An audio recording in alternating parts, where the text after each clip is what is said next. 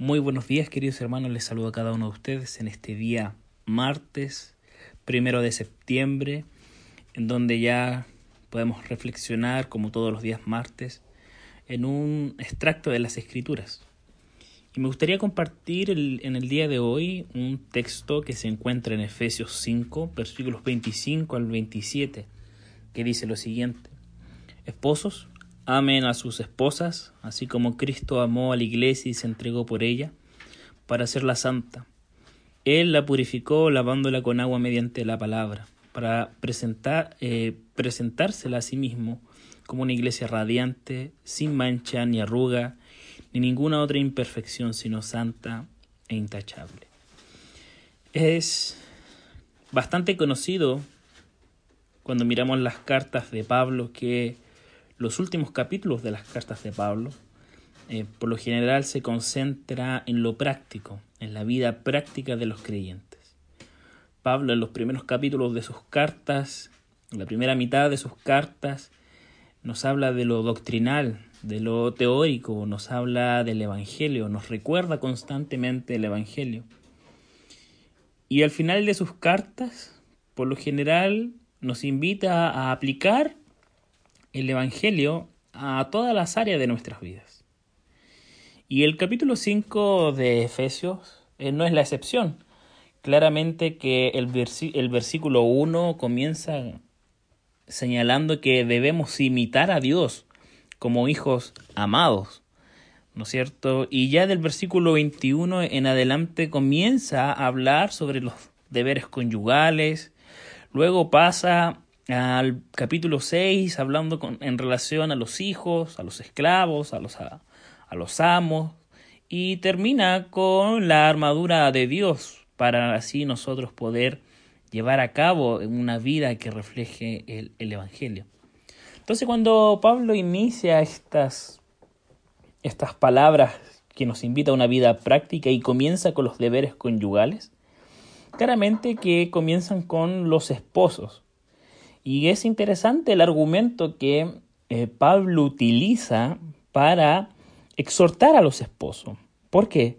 Porque Pablo utiliza el ejemplo de Cristo, de cómo Cristo amó a la iglesia y cómo Cristo se entregó por ella. ¿Para qué? Para hacerla santa. Nosotros como iglesia, queridos hermanos, nosotros como hijos de Dios, tenemos que recordar constantemente que en Cristo Dios nos ha reconciliado. Eh, toda la historia de la iglesia, cuando miramos el Antiguo Testamento, ¿no es cierto? Y vemos los episodios del Éxodo, cuando Dios con mano poderosa libra a Israel, libra a su iglesia, libra a su pueblo, libra a su, a su amada de las garras de los egipcios. Y vemos, ¿no es cierto?, cómo en las plagas Dios derrumba y humilla a todos los dioses paganos de los egipcios, cómo Dios actúa de manera sobrenatural para que el pueblo de Israel pudiera ser libre. Y luego vemos que Dios, ya en el capítulo 20 del Éxodo, vemos cómo Dios también les da los mandamientos, las leyes, para que ellos pudieran ser un pueblo santo, un pueblo apartado, un pueblo que marque la diferencia em, en el contexto en el que ellos estaban, rodeados de un mundo totalmente pagano. Cuando Cristo viene a nuestras vidas, hermanos, podemos nosotros conocer ese amor. Podemos ver cómo Cristo nos libró de la esclavitud del pecado. Cómo podemos ver cómo Cristo se entregó por cada uno de nosotros, por su iglesia en general. Y el texto del versículo 6 es bastante claro. ¿Para qué? Para hacernos santos, para hacer su iglesia santa. La única forma de que la iglesia pueda ser una iglesia santa, para que nosotros podamos caminar en santidad, es dimensionar todo lo que Cristo nos ama, todo lo que Cristo hizo en la cruz por su iglesia y por cada uno de nosotros. Es la única forma para que la iglesia entienda y viva según su propósito. El versículo 46 dice, Él la purificó lavándola con agua mediante la palabra. Claramente es una, es una imagen de un nuevo nacimiento. Es Cristo quien nos da un nuevo nacimiento por medio del Espíritu Santo. Y versículo 27 dice, para presentársela a sí mismo como una iglesia radiante, sin mancha, ni arruga, ninguna otra imperfección, sino santa e intachable. ¿Cómo podemos ser una iglesia radiante, como dice el texto, sin mancha, ni arruga, o sin ninguna otra imperfección, sino que santa e intachable?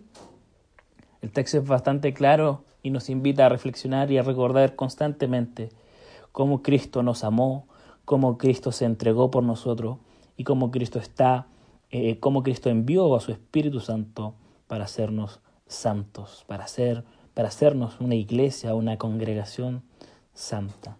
Así que que el Señor nos ayude, hermanos, y podamos cada día dimensionar lo que Cristo hizo por cada uno de nosotros y así comenzar a llevar y una vida santa y comenzar a ser una iglesia santa e intachable. Que el Señor te bendiga. Oremos. Te damos gracias, Señor, por este tiempo de reflexión y te pedimos que cada día nosotros podamos caminar en santidad, podamos ser, como dice tu palabra, eh, santa, podamos ser una iglesia intachable, sin arruga, una iglesia radiante, sin ninguna otra imperfección. Pero sabemos que solamente podemos alcanzar eso mediante la presencia de tu Espíritu en medio nuestro, en la medida en que también recordamos constantemente el Evangelio, en cómo tú entregaste tu vida y cómo tú nos amaste em, para así nosotros poder ser llamado tu iglesia, ser, ser llamado tu pueblo. Así que gracias Señor y te adoramos y pedimos que tú nos acompañes en el resto del día. En el nombre de Jesús. Amén. Que el Señor les bendiga, queridos hermanos. Un abrazo a cada uno de ustedes.